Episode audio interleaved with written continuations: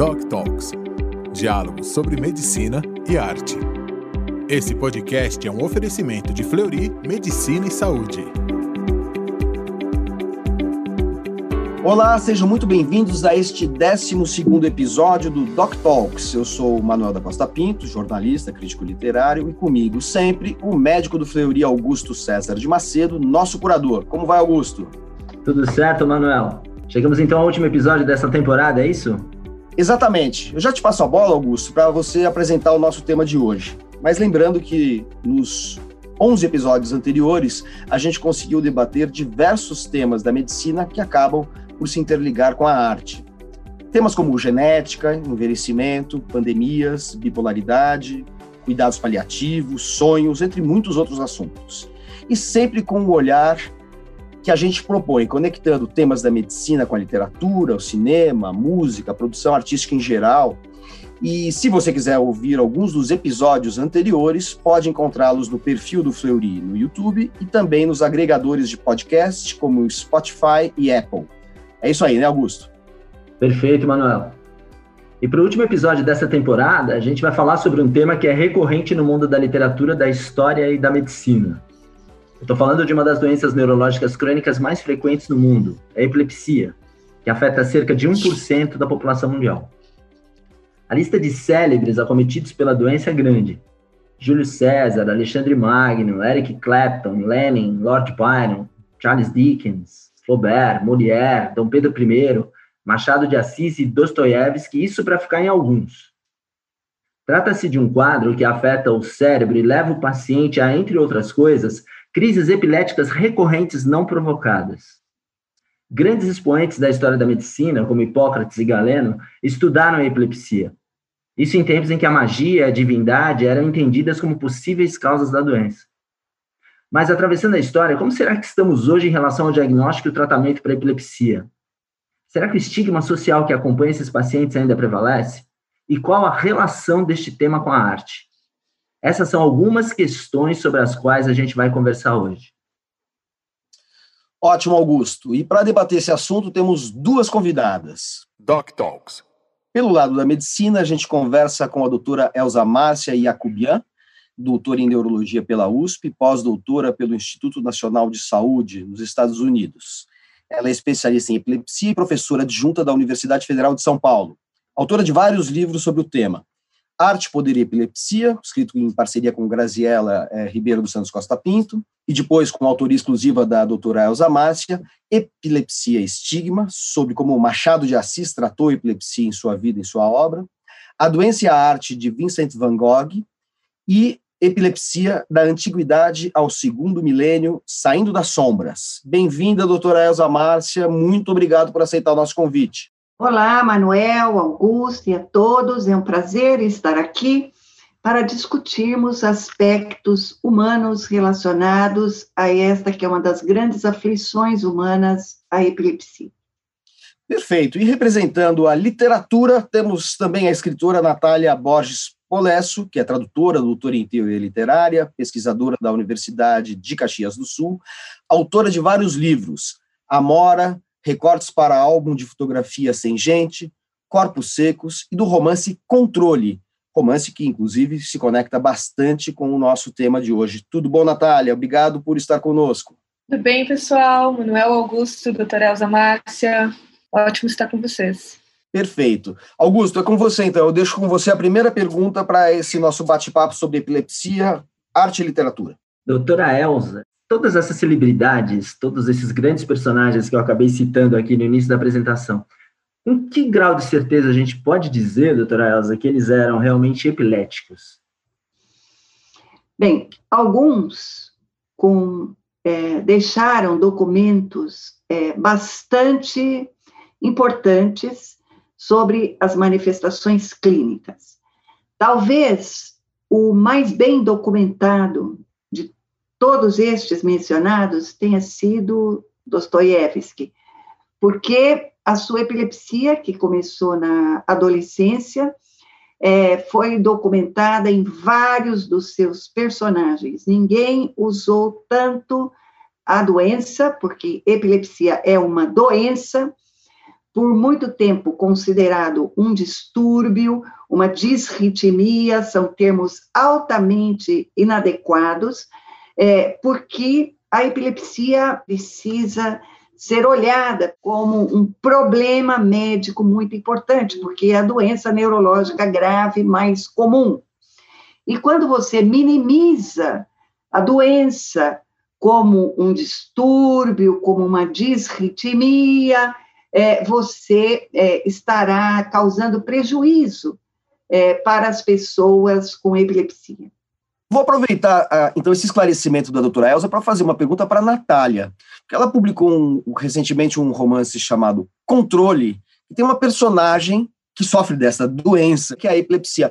Natália, por que, que você escolheu este tema para associar aos diversos outros temas presentes na sua narrativa? Eu acho que eu tenho que começar dizendo que eu nunca me imaginei escrevendo sobre, ou pelo menos compondo um uma personagem que vai narrar um livro em primeira pessoa, né, uh, que tem epilepsia. Mas esse livro, a princípio, foi uma encomenda. Ele seria parte de uma coletânea de ficção longa e música. E a banda que me foi, dentre, dentre as que foram me oferecidas, foi o New Order e o New Order, né, antes de ser New Order, era o Joy Division, e a gente tem um famoso também, né, como citado, dentre vários citados pelo Augusto, né, que é o Ian Curtis. Então eu tenho que dizer que primeiro veio a banda, a epilepsia, e depois o livro e o personagem. Já que você mencionou isso, é, tem uma coisa interessante, é, só do ponto de vista até da, da concatenação dos fatos, porque você escreve sobre uma personagem epilética que gosta muito do, do New Order, que é remanescente da Joy Division, que era uma banda com o Ian Curtis, que era epilético e se suicidou, né? Exato. É, e existe um filme que é uma biografia do Ian Curtis que se chama Control. Exatamente. É, é, só esclarece um pouco essa relação, porque dá, dá, a sensação que, assim como os integrantes do Joy Division, quando fazem o New Order, herdam um pouco esse legado, do, essa sombra da epilepsia, assim como a sua personagem está lidando também com esse legado, com todo o estigma, que é tema de livros da doutora Elza Márcia, associado à epilepsia, né? É, eu acho que tu tem toda razão em fazer essa associação e para mim ela ficou bem evidente assim no, durante o processo, né? Todos os nomes de capítulos do livro eles são né, uh, alguma menção a músicas ou álbuns do, do, New Order e eu não podia deixar de fazer essa, essa homenagem também ao filme né ao, ao, controle porque o livro todo ele vai ele vai debater um pouco essa questão do, do de ter o controle sobre a nossa vida né. Eu acho que a Nanda que é a personagem principal depois que ela descobre né que, que depois que ela é diagnosticada com epilepsia enfim ela passa a ter esse esse questionamento e essa luta um pouco com ela mesma, né, para ter o controle das situações da, da vida dela. E eu acho que sim, é, é, opostamente à jornada do Ian Curtis, né, que vai acabar se suicidando, esse é um livro, o Controle é um livro de uma personagem que quer viver, né, ela quer o tempo todo uh, entrar na vida, fazer as coisas, viver, e ela muitas vezes não consegue uh, por causa de alguma questão uh, da, da própria doença, né, da epilepsia, ou dessas angústias que a circundam, né, dessas angústias causadas também pela doença, né. Então, pegando um pouco o gancho a respeito do que a Natália acabou de colocar, doutora Elza, eu queria primeiro pedir para que a senhora definisse para a gente mais ou menos o que é epilepsia, quais suas causas e como é que estamos em relação à questão do controle hoje da doença? Como é que isso é visto? Como isso está desenvolvido hoje pela medicina? Bem, epilepsia é uma palavra que foi usada no século XI pelo médico árabe Avicena, pela primeira vez, que cunhou essa palavra. E epilepsia vem de um verbo grego chamado epilebanai. Epi Lebanai significa você ser assaltado, você ser tomado por alguma coisa externa.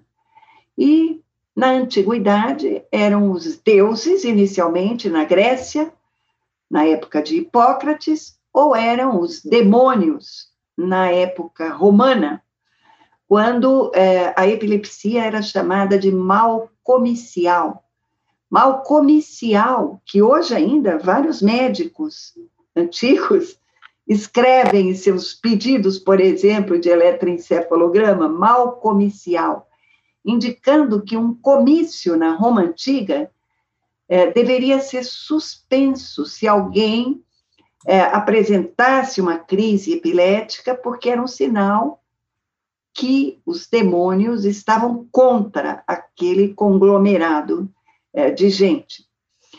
E assim, é, a epilepsia parecia algo não controlável, porque se você era assaltado por algo externo, embora o próprio Hipócrates, que dedicou o sétimo livro hipocrático inteiramente à epilepsia, ele reconhecia, numa época em que não se dissecava cadáveres, que a epilepsia era tinha causas orgânicas. E mais, nesse livro, ele descreve: sua causa está no cérebro. Então, é, era algo que é, é, médicos é, célebres, como Hipócrates, é, que passou esses conhecimentos para os romanos, para o Galeno, é, já reconheciam como uma doença e que precisaria ter algum controle. Ele citava várias formas de controlá-la. É, por exemplo, já se sabia naquela época que o jejum podia melhorar crises. Cristo tratava a epilepsia com jejum. Quando em São Marcos o pai leva o menino epilético para Cristo e lhe pergunta: Meu filho tem um espírito que o joga no fogo e na água. Mestre, seus discípulos não conseguiram controlá-lo. E Cristo lhe pergunta: O senhor tem fé? E ele diz: Muita. E Cristo diz: Esse mal só se afasta, esse demônio só se afasta com jejum e orações. Orações porque dá paz. Isso é muito importante na vida da pessoa com epilepsia. O jejum deu origem à dieta da água, que era a forma de tratamento da epilepsia na Idade Média em que, por exemplo, uma criança com crises absolutamente incontroláveis era tomava apenas água por duas semanas e muitas vezes saía daquele estado que a levaria à morte. E isso deu origem à dieta cetogênica no começo da década de 1920, porque médicos americanos, ó, é uma algo é, muito inadequado do ponto de vista humano se deixar alguém tomando água por tantos dias. Vamos simular com alimentos o efeito da água. E assim se criou a dieta cetogênica, que ainda hoje é uma das formas de tratamento de crises epiléticas. Obrigado, doutora Elza Márcia. Antes de é, aprofundar ainda alguns aspectos do tratamento contemporâneo da epilepsia, eu queria perguntar para a Natália se, é, dentro desse quadro de referências é, que a, a, a doutora Elza Márcia mencionou, é, e que o próprio Augusto, nosso curador, mencionou na abertura é, deste programa, se você, Natália, é, para escrever o, o, livro Controle, o romance Controle, você leu livros é, sejam é, livros científicos, sejam livros de literatura que abordassem a epilepsia. Que, que, que como é que você é, elaborou é, esta personagem, esse tema, é, em relação à bibliografia existente? Uh, antes, antes de responder essa pergunta, eu queria dizer, só comentar uma coisa curiosa sobre a, o que a doutora Elza Márcia falou, porque essa questão do jejum aparece no, no, no, livro, né? Tem uma hora que a personagem ela encontra essas informações sobre o jejum e ela vai fazer, né? E, bom, eu fiz muita pesquisa. A primeira coisa que eu fiz foi olhar né, na, na classificação internacional de doenças como a epilepsia é, é classificada lá, né? Uh, e depois eu comecei a, a, tentar ler alguns artigos sobre, né, uh, pesquisar alguma coisa da área médica, conversei com amigos médicos, neurologistas, e fui um pouco por aí na pesquisa, tentando fazer esse deslocamento, afinal a minha personagem está nos anos 90, né, Uh, só que uh, chegou um momento em que essas coisas não iam me servir de, de muito, porque o que eu tinha ali era uma personagem, é um, ele é um, pode ser classificado como um romance geracional ou um romance de formação, né? Porque a, a personagem vai dos 12 até os 34 anos, né? E é uma narrativa em primeira pessoa. Então, o que eu teria que, que pensar ali, na verdade, era uma é, não, não ia me ajudar muito a questão do, do médica, né, da classificação, ou é, eu precisava compor ali uma personagem que estava, né, passando por aquele problema de como enfrentar a questão da epilepsia, de como se compreender e de como usar palavras próprias para tentar expressar o que ela estava sentindo e como ela estava se sentindo sozinha, né, naquele momento, né. Então, o que, eu, uh, em determinado momento da pesquisa do livro, eu troquei um pouco de, de pesquisa, né? Eu fui para fóruns de pessoas com epilepsia, uh, canais no YouTube, uh, canais de, de, de, Instagram, contas de Instagram, de pessoas que fazem essa documentação diária do seu da sua doença, né, da, enfim, da sua, da sua, das suas angústias, né, porque essa era uma questão muito presente, assim, de como a epilepsia ela não ela nunca se apresentava sozinha, ela sempre vinha junto com um quadro de ansiedade, com um quadro de, de extrema angústia, assim, das pessoas, né, com quem eu conversei. E é bem engraçado porque eu recebo uh, bastante uh, comentários, né, de, de, leitores e tal, e vários leitores, uh, pessoas com epilepsia, assim, vieram conversar comigo sobre, né, sobre sobre a Nanda, né, sobre e perguntar mesmo de curiosidade como é que eu tinha composto um personagem que para elas e para eles talvez uh, parecesse tão uh, tão uh, que elas podiam se relacionar, né?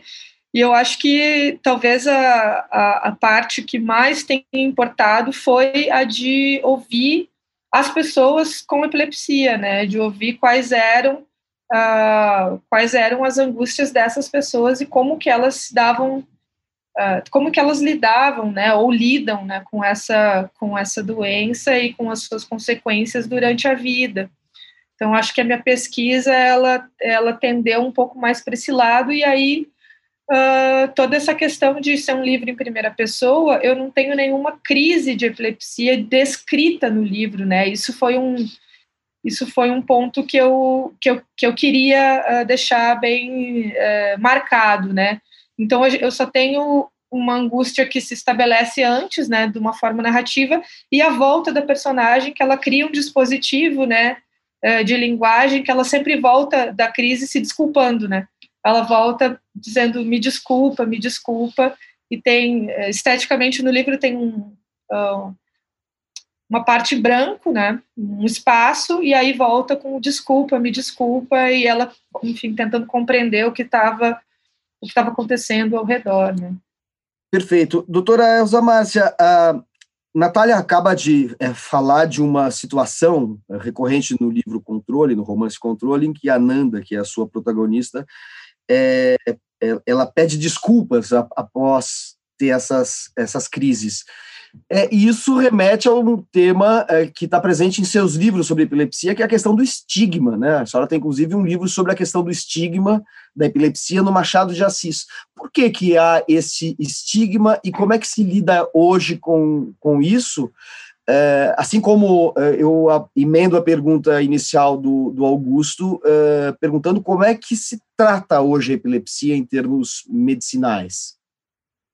Bem, uma crise epilética é de qualquer tipo, porque há dezenas de diferentes tipos de crises epiléticas, inclusive breves ausências, ausências que duram 30 segundos, em que você interrompe a atividade em curso e, em seguida, volta à consciência normal a fala normal, a linguagem normal, a memória. E, mas as, mesmo assim, as consequências de uma breve ausência podem ser bastante importantes. Por exemplo, você pode sofrer um atropelamento na rua numa ausência que durou 30 segundos.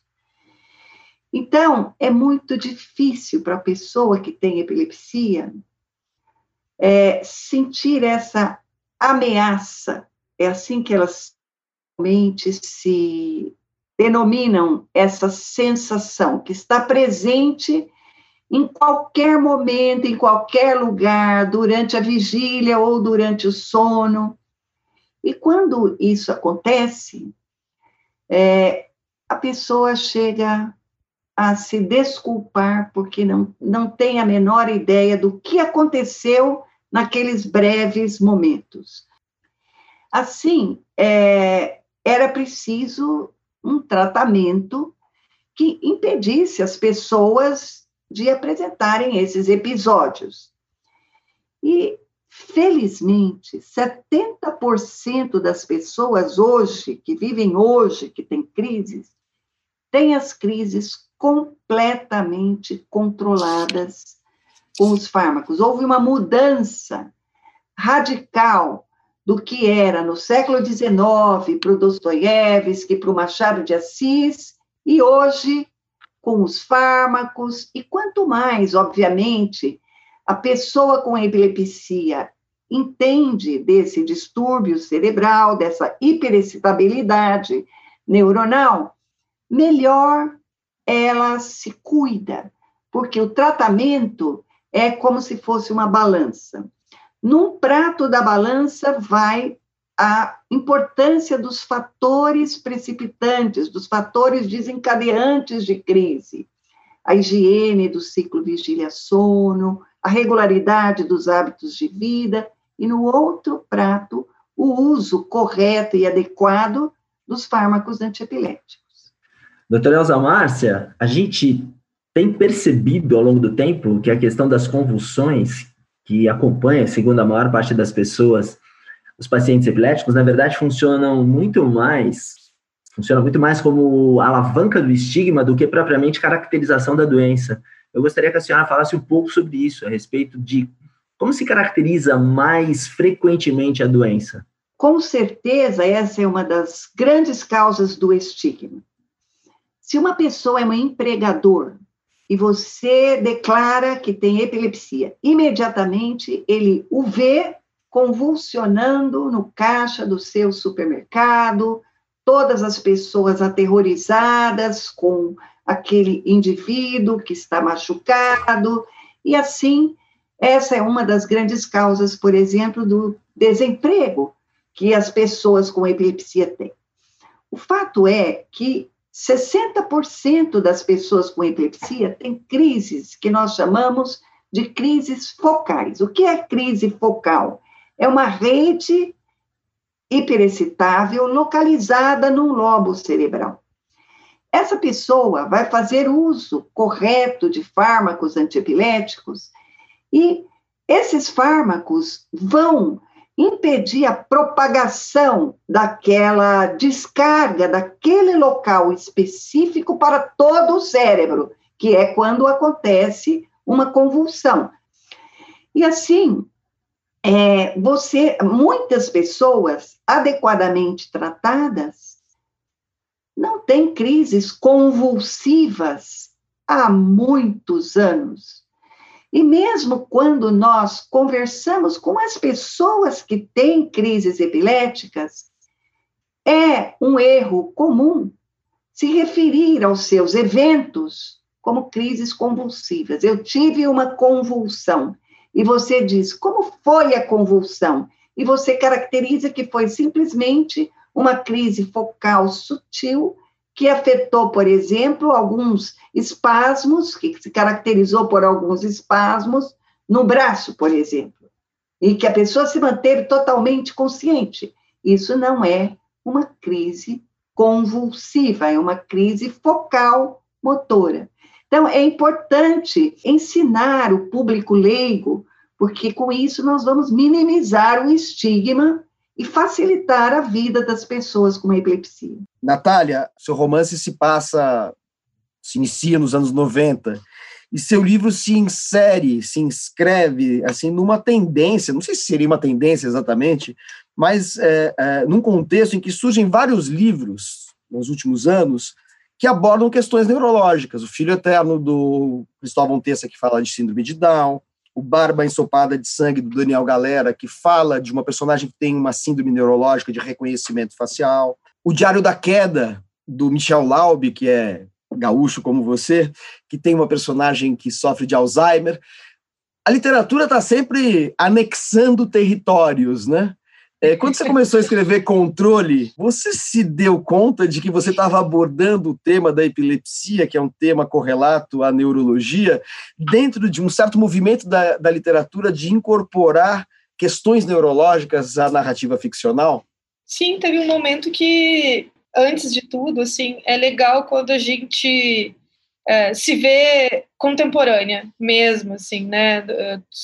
Agora que consegue fazer essas conexões, né, com a, a, literatura que vem surgindo, né, a literatura que veio antes ou que vai vir mais adiante, né.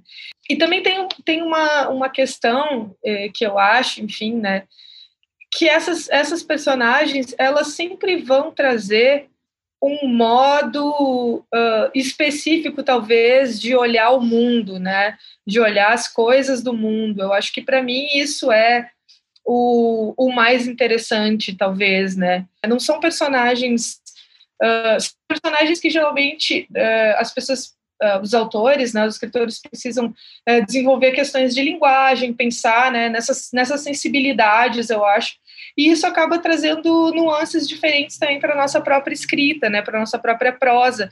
Uh, para mim, uh, uma das coisas mais legais que a, que a literatura traz, assim, tanto como escritora ou como leitora, é esse deslocamento, né, esse, esse exercício de alteridade, né, estar no lugar do outro. E eu acho que construir a partir dessas personagens, ela te dá essa chance, né, de realmente se colocar no lugar do outro, né? De tentar construir algo a partir dali e tentar compartilhar isso também, né?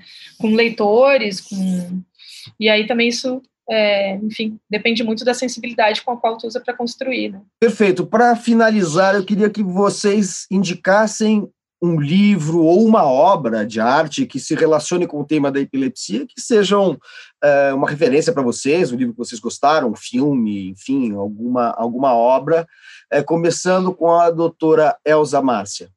O Idiota, do Dostoiévski. É um livro fascinante da sociedade russa. O Idiota é o retrato do estigma. É a vida de um russo é, no século XIX, que é tratado num asilo na Suíça é, e retorna é, para a Rússia e sofre com a sociedade russa do século XIX aquilo que muitas pessoas ainda hoje é, precisam sentir na nossa sociedade. Perfeito. Natália? Eu vou indicar o documentário que foi fundamental, digamos assim, para a construção do meu livro Controle, que é o Controle, né? Documentário Controle que vai falar sobre a vida do Ian Curtis, né? Esse ícone, digamos assim, da, da música uh, inglesa, né? E que vai abordar questões como ansiedade, suicídio e também vai trazer esse panorama da, da música ali à, à época. Bom, eu também, então, peço para que o nosso curador, Augusto César Macedo, dá sua dica sobre algum livro ou obra que fale de epilepsia. Olha, eu, elas, elas já deram duas excelentes dicas, né? Então, eu vou, eu vou mais, vou sair um pouco do tema da epilepsia e vou para a paz e para a arte. Eu vou explicar agora por quê.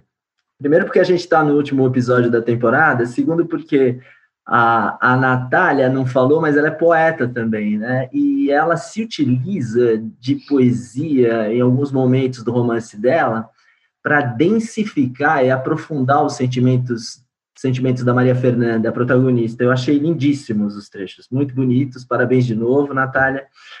E então eu vou indicar um livro que é de um prosador, um excelente contista, né? Já não está mais entre nós, e era também poeta, e é um livro de poemas dele, é o Esta Vida, do Raymond Carver. É um grande prosador e um grande poeta, eu queria indicá-los para quem está ouvindo. Acho um livro lindíssimo. Perfeito. E assim encerramos esse episódio do Doc Talks, agradecendo muito a você que nos acompanhou durante toda esta temporada. Agradeço ainda ao Augusto César Macedo, meu companheiro de podcast, curador do Doc Talks, e, claro, as nossas convidadas, doutora Elza Márcia e a escritora Natália Borges Polesso. Muito obrigado, até uma próxima oportunidade. Esse podcast é um oferecimento de Fleury Medicina e Saúde. Fleury, a gente cuida, você confia.